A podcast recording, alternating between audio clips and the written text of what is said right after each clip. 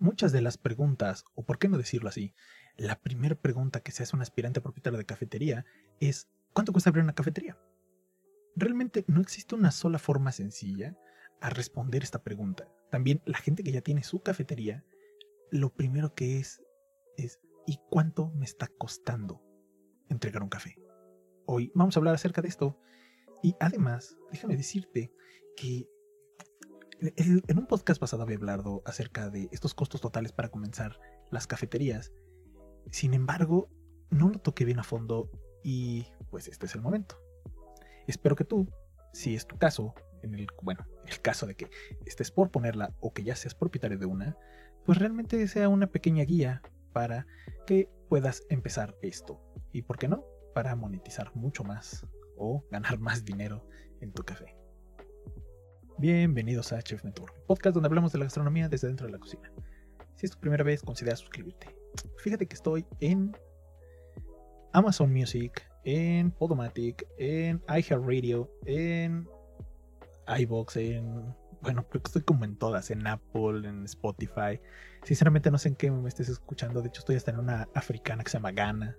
Entonces, Muchas gracias por estar escuchando este humilde podcast. Muchas gracias por todas las descargas. Sinceramente nunca pensé llegar a, este nivel de descargas. Mil descargas en pequeños 20 podcasts y sin hacerles gran pues publicidad. Ahora, pasando a lo que vamos.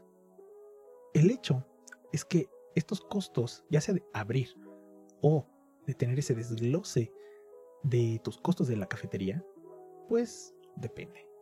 Vámonos rapidísimo. A ver, el costo total para comenzar una cafetería depende solamente de tu concepto, tu menú, tu renta y otros factores como tus gastos fijos, ¿vale? Ahora, ¿qué quiere decir esto? Vamos a ponerlo súper simple, que es, tengo un menú que requiere cocina, ah bueno, entonces necesito cocinero, barista, mesero. Tengo una cafetería que es un triciclo, bueno, tal vez solamente tú. Tengo una cafetería que solamente es una barra, bueno, tal vez tú solo o con el barista o tú con el mesero. Oye, ¿sabes qué? Es que tengo una que aparte de todo voy a servir alimentos ya pre-preparados, o sea, eh, muchas cosas embolsadas. O, ¿por qué no decirlo así?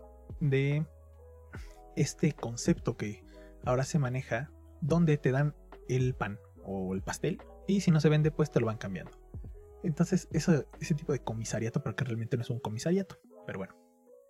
Entonces, todo esto tiene que ver con algo bien canijo. Y es el costo de inicio. El costo de inicio, fíjate que esto es como una boda.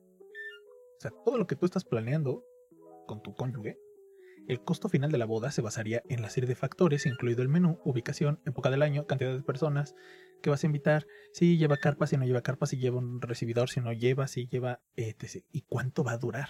Porque eso nadie te dice. Todos te dicen, sí, abre, pero nadie te dice, oye, ¿cuánto va a durar la cafetería? ¿Y ya planeaste mínimo para un año? Digo, generalmente la gente que te renta te va a rentar a un año. A un año te renta. Por lo general. Y hay veces que más. Entonces, vamos a pensar en los costos de inicio. ¿Vale? Ahora, costo final de un negocio de cafetería, pues depende completamente, como te decía, de tu concepto comercial. O sea, ¿qué cosa estoy dando yo para que la gente de verdad venga a aplastarse a mi negocio a tomar café? O pasar por un café o que venga y me compre. Porque eso es la realidad. ¿Qué estoy ofreciendo? Que me van a comprar. Sí, sí, sí. El menú, las necesidades del equipo, el equipo, la adecuación del local, la ubicación, alquiler, etc. son otras cosas. Sin embargo, bueno, vamos a, a verlo un poco más a detalle esto. Yo por lo general no recomiendo ninguna marca. Bueno, no es que no recomiende ninguna marca, sino que realmente yo no estoy casado con ninguna y entonces no tengo ningún problema por, pues realmente estar con una.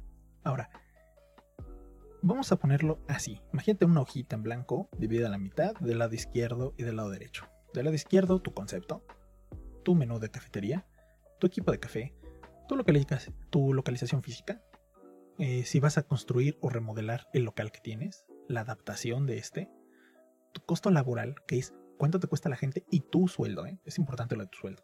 No lo puedes dejar aparte. Ahora, tus costos legales y administrativos. Por ejemplo, el otro día platicaba con un chico que me hacía los vistos buenos de operación y me decía, oye, pero para 100 metros en la Ciudad de México, eh, ojo, solo en la Ciudad de México, menor a 100 metros, un local no necesita visto bueno.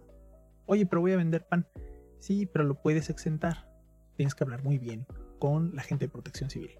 Ahora, eh, unos costos legales, bueno, en la apertura, si es de bajo impacto, si es... Yo te puedo hablar solamente ahorita de la Ciudad de México y tal vez te puedo hablar de Cancún. Pero bueno, en esta parte, eh, eso, legal y administrativo, pues realmente pega bastante a la gente que apenas estamos poniendo los negocios. Ahora, ¿lo tienes que tener todo en orden? Sí, ya habíamos hablado la vez pasada del CIAPEM, del CIAPEM, del CIAPEM es donde sacas tu visto bueno, este, de bajo impacto, perdón. Y ahí también sacas lo de enseres en vía pública. Pero del CIEM que es bueno todos estos chicos que se dedican al sistema de información empresarial mexicano y que tienes que estar dado de alta para que no te caiga una pequeña multa que pues, realmente no te clausura, pero pues la multa no tenemos por qué pagar por eso, ¿no? Hay que sacarlo luego. Tienes 20 días, se supone que son dos meses, pero realmente siempre te caen antes, entonces tienes 20 días para darte de alta en el 100.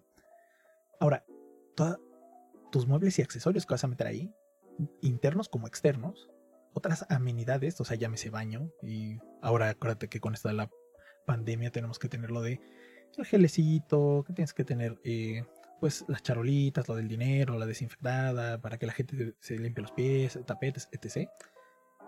Otras cosas adicionales basadas en tu situación personal.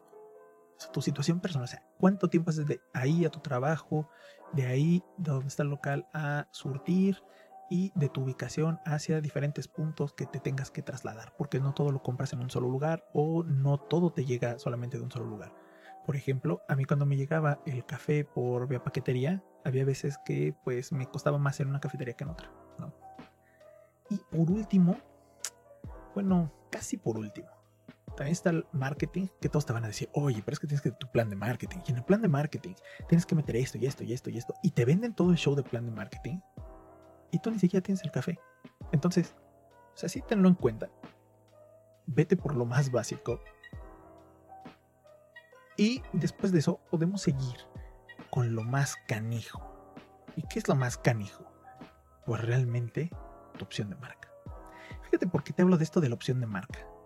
Porque la opción de marca, o bueno, en este caso el nombre de tu negocio, va a hacer que la gente se enganche a él y que de verdad vaya contigo un nombre, eh, por ejemplo, yo recuerdo mucho una clase que una vez nos dio un profesor que decía, ¿sabes por qué el Oxo pegó?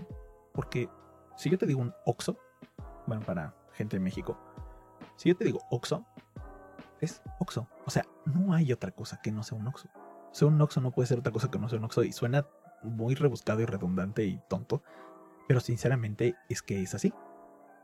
O sea, yo al decirte esa palabra, ya ubicas exactamente qué negocio es y qué vende y qué puedes encontrar. Entonces, no es lo mismo que yo te diga, oye, ve a la tienda, a que te diga, ve a un Oxxo. ¿No? Oxxo patrocina. Ahora, es importante esta opción de marca, y te digo como opciones de marca, para que tú tengas varios nombres de tu cafetería. Yo tuve muchos nombres de cafetería hasta que yo dije, bueno, ahora sí el que me decido es este. Este es mi nombre de cafetería. Entonces, eso me ayudó bastante porque eh, todo esto tomado en conjunto, acumulándolo de una forma rápida, pues me daba el costo de cada uno. A todo tienes que ponerle un número, ¿eh? O sea, si tú me dices, es que yo tengo mi prima que me va a hacer mis tarjetas de presentación y me cuestan con ella 100 pesos, pero me las va a regalar, tú pon 100 pesos. Porque el negocio es independiente. Y eso es lo que queremos lograr. Realmente que los negocios sean independientes y que tú digas, oye, ¿sabes qué? Pues tal vez mi prima me falló o no pudo o no sé, se fue de vacaciones y ya no me las entregó. Entonces tengo que hacer esto y tengo que saber cuánto me cuesta hacer lo que tengo que hacer o lo que tengo que tener. Entonces es importante.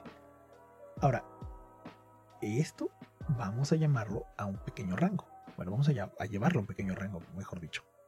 ¿Qué quiere decir esto? Máquinas de café. Máquinas de café, vamos a ponerle un rango Estamos hablando desde los 10 mil pesos, porque si las he encontrado de un grupo de 10 mil pesos.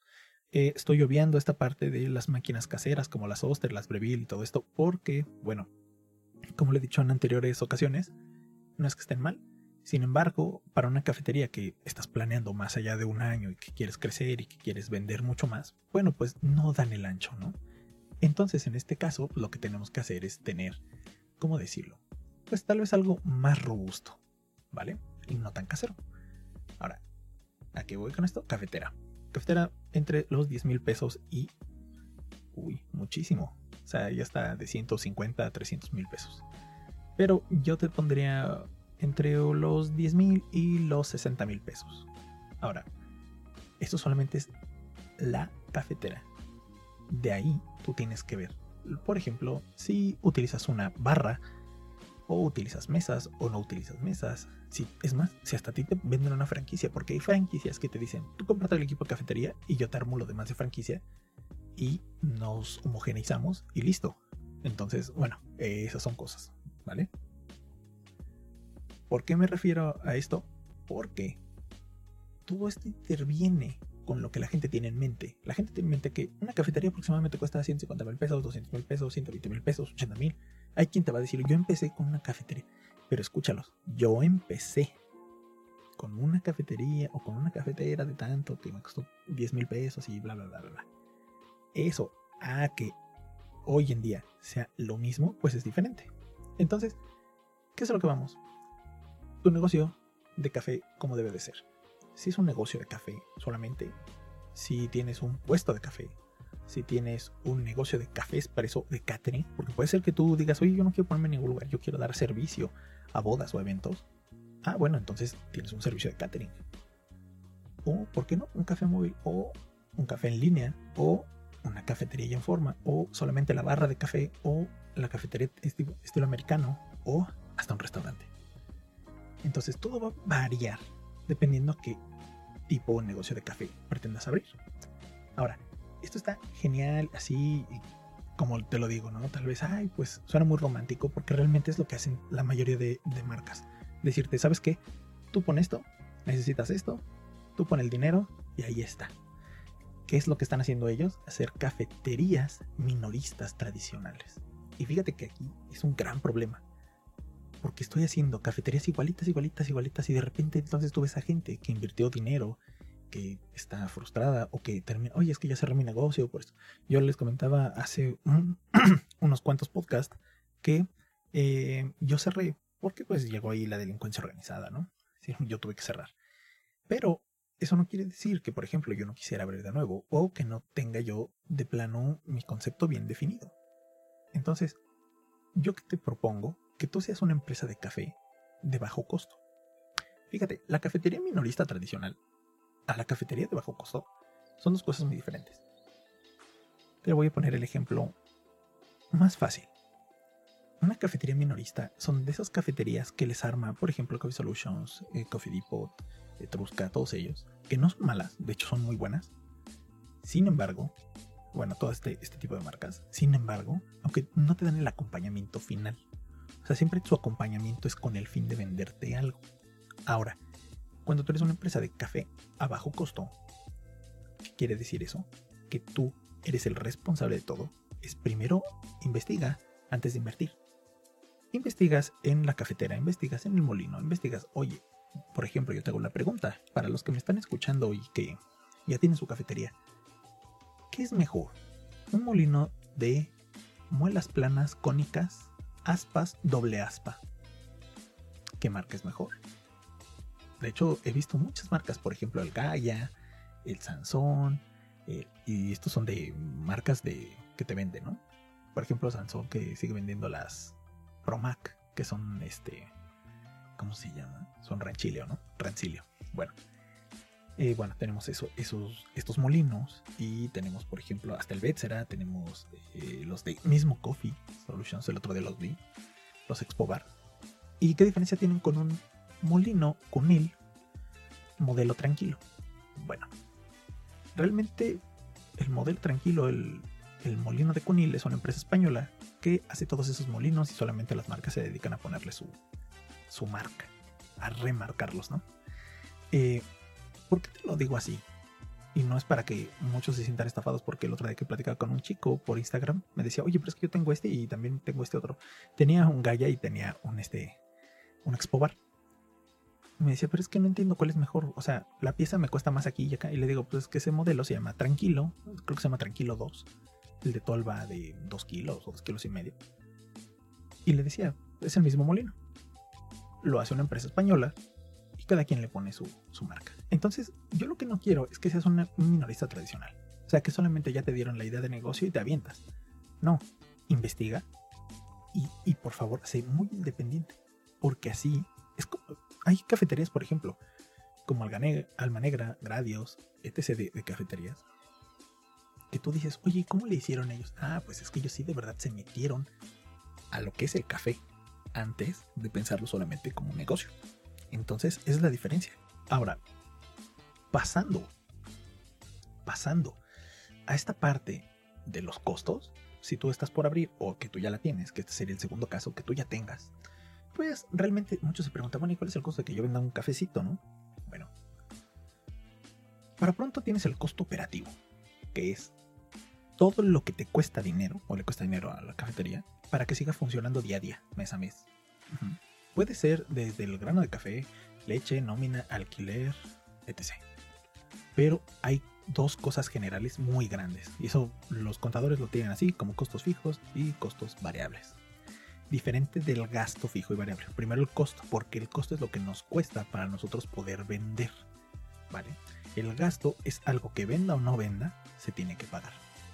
Entonces, bueno, ya teniendo estas dos cosas así bien claras, el costo fijo de la cafetería por lo general no cambian de un mes a otro. Estos costos son tu alquiler, tu seguro, tus pagos de seguridad si es que tienes, el salario mensual de la gente que tengas, tu salario, eso es importante y aquí es lo más importante. Si tú tienes tu salario, tú ya no vas a estar robándole al negocio para... Si imagínate una manita que se está robando, ¿has visto esos gatos que tienen la cajita que se roban los, la monedita? Sea, así. Así están los dueños de cafeterías y por eso las truenan. Porque no se están pagando un sueldo. Mejor te pagas un sueldo y todo lo que sobra lo reinviertes. O por qué no, hasta puedes invertirlo en otra cosa. Puede ser que hasta mejores tu equipo y con ese otro equipo que te está quedando de la cafetería pasada abras la nueva, cosa que hice yo. Así fue como me hice de la segunda cafetería. Otra cosa, este costo fijo de, de, estarte pagando un sueldo hace que tú sepas exactamente cuánto debes de gastar y que no lo mezcles en de, ah, pues es que el taxi para irme al negocio a trabajar. Ah, pero pues que lo pague el café. No, no, no, no, no. Solo pagas tú. Vale, es, es cualquier otro trabajo que tienes. Ahora, por otro lado, los costos variables de tu cafetería, que son el volumen de ventas. Sea, mientras más vendes, más gastas. Vale, más costo tienes. Eso es una parte. El otro es tu eh, horas de operación, que de repente no siempre cerramos a la misma hora. A mí me chocaban unos clientes que llegaban. Yo cerraba en la columna obrera a partir de las 9, 9 y media de la noche y llegaban unos clientes a las 9 y media y me pedían una cantidad bárbara de comer. Saludos para la familia Albercas, si está por ahí. Este, que no creo que me escuchen, ¿verdad? Pero eh, esta parte de, esta, de este hora de operación, había veces que yo tenía que hacer que la gente se quedara más tiempo. Yo me quedaba más tiempo y por lo tanto pagaba más. Entonces pega. Esto pega, ¿eh? Tus costos variables. Ahora, que también es variable, que no tengas bien estandarizado. Y aunque tengas estandarizado tu menú y tus recetas, si tú no sabes cuánto estás usando de café y lo haces al ojímetro, al tanteo, pues estarás gastando de más. ¿Qué quiere decir esto? Más granos de café para hacer una taza más fuerte. Yo conozco baristas que lo hacen de diferente forma. Hay gente que le gusta un café doble bueno. Ese café doble bueno va a pagar más. Por eso no puedes estar regalando. Eh, más tazas, tapas, horas de trabajo del barista, no solamente tu, tiempo. Eh, jarabes, leche, azúcar, servilletas, jabón, papel de baño, tuve clientes que se robaban el papel de baño y me daba un coraje horrendo, ¿no? Y por otro lado, los consumibles de la cafetería. Y aquí entra el papel de baño, ¿eh? que es eh, servilletas, eh, papel, vasos desechables, tapitas, jabones, desinfectantes, toallitas, eh, limpiador, porque todo eso lo meten luego al gasto. Y si lo tienes bien estandarizado también la limpieza. Piensa por qué, por ejemplo, Juan Valdés tiene estandarizada la limpieza cada cuatro horas y es una limpieza semi profunda que todos hacen rapidísimo y lo tienen estandarizado y saben cuánto están gastando de jabón. Entonces no puedes consumir de más jabón, pero sí este, tienen todo bien costeado, porque esa es la palabra. El dinero está en saber comprar y en también saber costear. Entonces, todos los costos de la cafetería enumerados anteriormente son necesarios para calcular el costo de, tu cafetería, no solamente para iniciarla, sino para operarla. Entonces puede ser que tú estés en cualquiera de las dos opciones, que tú ya tengas una o que tú ya estés eh, con, iniciando una, o por qué no, que estés abriendo la segunda. Y esto te va a ayudar para que definas tu negocio de cafetería, para que no solamente estés gastando lo que te dicen, que no seas un robotcito de échale un push de este saborizante, un espresso, tanto de leche y se acabó. Y entonces puedo ir a cualquier cafetería que me sepa lo mismo. Y obviamente al final truenan. Qué feo, qué feo porque siempre les venden esta parte de la ilusión. A mí me gusta ser un poco más crudo, eh, pero creo que esta parte de ser un poco más crudo le ayuda a la gente para ponerla con un poco más de realidad sobre, sobre la tierra, ¿no? En este caso, las cafeterías no es hacer café por hacer café, es realmente eh, estar pues analizando todo esto. Y hablando de análisis, ahora tienes un análisis de costo. Este análisis de costo o esta descripción general de costo general es todo lo que necesita ser contado o contabilizado para los contadores. Sí, o sea, cuánto cuesta finalmente tu cafetería. Este análisis de costos incluye tus costos iniciales de, de, puesta en marcha perdón, y los materiales utilizados para construir la tienda. El trabajo por contrato de la gente, tanto de la gente que solamente va a estar eventual para que te ayude, no sé, a poner, a pintar o lo que sea, como la gente que tú ya tengas eh, destinada. Y este trabajo contratado es lo tuyo también, ¿eh? Por otro lado, diseño de cafetería, servicio de distribución, ya sea que tengas Rappi, Didi, Uber Eats o alguna otra, tienes que pensar que puedes hacer un menú aparte para ellos. No lo recomiendan las mismas plataformas, sin embargo, la mayoría de restauranteros te lo recomendamos que sí, porque los costos se elevan bastante. Y por otro lado, eh, si hay un beneficio, puedes hacer cosas diferentes para la gente, ¿vale? Costos de tus permisos para poder operar, toda la cristalería, plaqué, eh, todo lo que necesites para el mise en place de tu cafetería. Y todo esto incluirá también tu costo operativo. Que acuérdate que el costo operativo es todo lo que nosotros necesitamos gastar, o bueno, sí, gastar para poder operar la cafetería. Todo este análisis de costos gigantesco te ayuda a determinar cuánto dinero hay que sacar de tus arcas o de la abuelita o de un préstamo bancario o inversores personales o que hayas robado un banco, no sé, ¿no? Eh, ¿Por qué no de tu trabajo bien honrado también? Pero bueno, todo esto te ayuda a determinar la combinación de financiamiento que necesitas. Ahora, por favor no, y aquí pon un stop a esto, ponle pausa y escucha. Por favor, no gastes todo. ¿Qué quiere decir esto? Tienes que tener mínimo para 3 a 6 meses de operación. Operación ¿Qué quiere decir? 3 a 6 meses desde tu renta, tu gente y estas cosas fijas, lo fijo, ¿vale?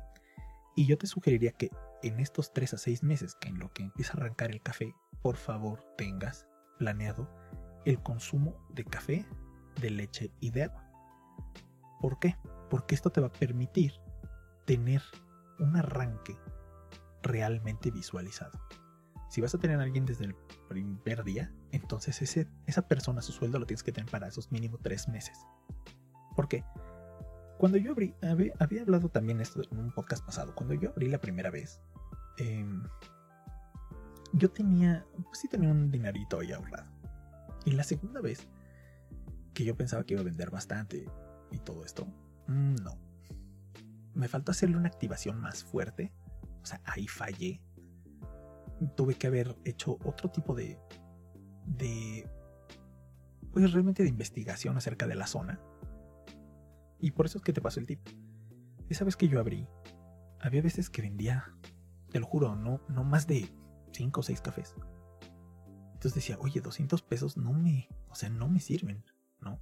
Bueno, no es que no me sirvieron, o sea, en 200 pesos, pues yo decía, oye, la renta no se paga ni nada. Entonces, para empezar de nuevo, como te lo pongo así, lo primero es, y para que funcione todo es, determina tu menú. Y desde ahí empieza el concepto de cafetería.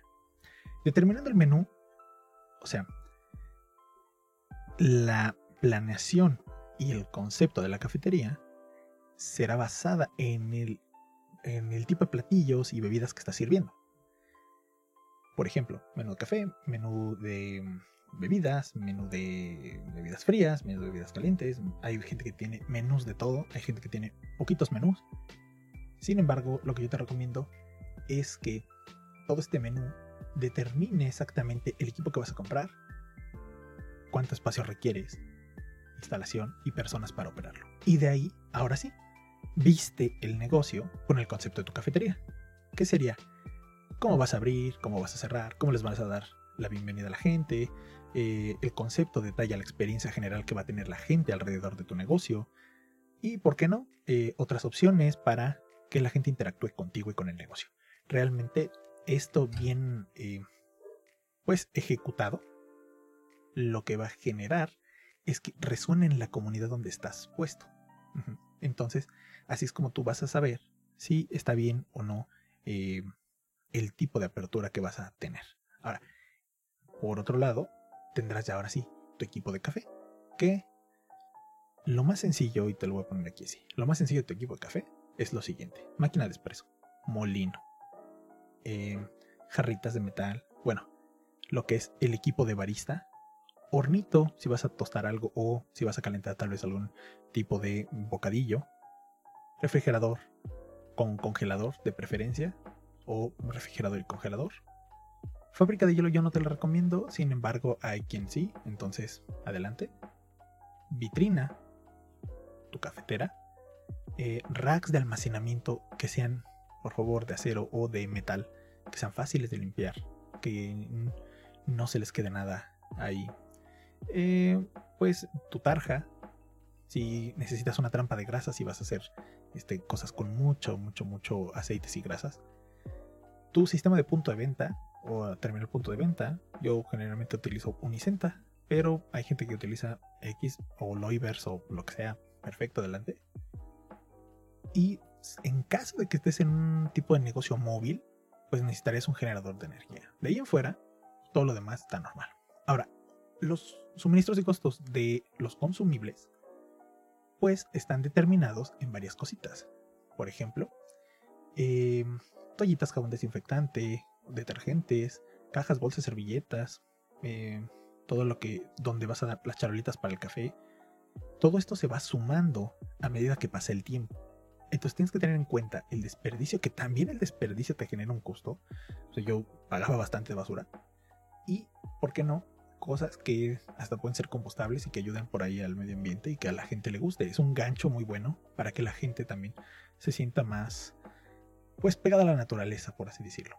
Por otro lado, también cuando aumentas tu inventario inicial, lo que va determinando son gastos de prueba y error y bueno, pues es normal al principio. Sin embargo, pues entre más experiencia vas teniendo, lo más probable es que pues experimentes mucho menos desperdicio. Hay que tener en cuenta que el sistema punto de venta, POS, TPB, pues la mayoría de veces traen un tipo de administración que te ayudan a manejar presupuestos. Y estos presupuestos te ayudan a tomar decisiones y ahorrar dinero. Entonces puede ser muy útil para administrar tu inventario. Bien, por último, algo que casi nadie toca y es de la ubicación física o el espacio es cuánto te cuesta desarrollar el café o la cafetería en ese local. ¿Cuánto tienes que pagar de seguridad aparte de tu alquiler y todo eso? O sea, hay veces que, pues, por ejemplo, eh, si estás en una, ¿cómo se llama? Pues en una, ah, perdón, plaza, pues en la plaza lo que tendrás que hacer sería pagar un tipo de gasto de seguridad. Ahora, tendrás que pagar si tienes, por ejemplo, negocios a los lados que son también de comida, tal vez pagues más en control de plagas o servicio de basura o impuestos también dependiendo del lugar donde te encuentres, así como mantenimiento del local y del edificio si es que aplica. Entonces, eso también tienen que estar sumados para determinar cuánto estás ganando. Ahora, ¿cuánto debería costar eh, esta ubicación? Pues mira, hay algo, hay un promedio y hay que entenderlo así. En zonas más turísticas o más comerciales va a ser más caro, sin embargo también vas a vender más, pero no es seguro. Hay un porcentaje promedio de costo de alquiler que no debe de exceder el 30% de tus ingresos. ¿Qué quiere decir? Que si tú te ganas 10 mil, pues deberíamos de tener 3.000 de costo de, de la ubicación, ¿no? O sea, la renta. Ahora, no siempre, no siempre aplica. Por ejemplo, puede ser que tú tengas una cafetería donde pagas 25 mil de renta y te estás ganando 100 mil. está perfecto. Puede ser que pagues 5 mil y estés generando 100 mil. Puede ser que tú estés gastando alrededor de 30 mil y estés generando en un concepto chiquitito para ti 30 mil también. Y entonces dices, oye, pues es la mitad. Pues sí, pero no estoy generando para mí 30 mil, ¿no? Entonces, no es un punto de referencia, sin embargo, es un buen indicador el hecho de que tengas ese tipo de, pues, costo. Y bien, vamos a suponer esta parte. Si tú tienes una, una renta, mm, no sé, 1500 pesos, son 18 mil por año y tu ingreso anual es de 120 mil pesos anuales, podemos tomar una relación. ¿Cuál es esta relación? 120 mil que, que yo generé entre 18 mil es el 15%. Esta proporción puede ser aceptable. Tal vez no te funcione como para un negocio, como para vivir, pero la relación es aceptable. Como te decía, puede ser que yo pague entonces 18 mil mensuales y genero 120 mil mensuales. Digo, bueno, ahí sí convendría más, ¿no? Pero todo esto es relativo. Entonces, como una cafetería minorista, muchos te van a decir que lo mejor sería el 10%, sin embargo, no hay un dato real que te diga, ah, pues esto debe de ser, porque también es que no es que deba de ser, sino que es lo más aproximado. Y, pues, al final de, cuentas, ¿vale la pena el costo de alquiler de tu cafetería? Pues, cuanto menos dinero gastes en alquiler, pues más tendrás que invertir en el crecimiento de tu cafetería, publicidad personal, amortización de tus préstamos y pues pagarte a ti mismo. Tendrás que determinar si el alquiler paga, que, que pagas realmente vale la pena, si hay un único y especial en tu ubicación que seas tú, o sea, que ese café sea único. Y puede ser que incorpores tu concepto, tus clientes y tu menú a factores cualitativos del espacio. O sea, que toda la amalgama de tu concepto se adecue a tu menú y a tus clientes una vez que hayas firmado el, contrato de arrendamiento, pues considera los costos para diseñar y construir un diseño apropiado. Y pues nos veremos en el siguiente capítulo para hablar de este diseño y distribución de tu cafetería, que ya habíamos hablado algo antes, pero vamos a seguir con estos presupuestos, costos y pues demás cosas aquí. Muchas gracias por haber escuchado este humilde podcast. Nos vemos en el siguiente. Bye. En este programa hablamos de negocios gastronómicos y su vida detrás de los mismos. Las opiniones vertidas aquí no son leyes, reglas o máximas, y las recomendaciones deben ser tomadas con discreción. Cada quien es responsable de las acciones tomadas de acuerdo a las mismas.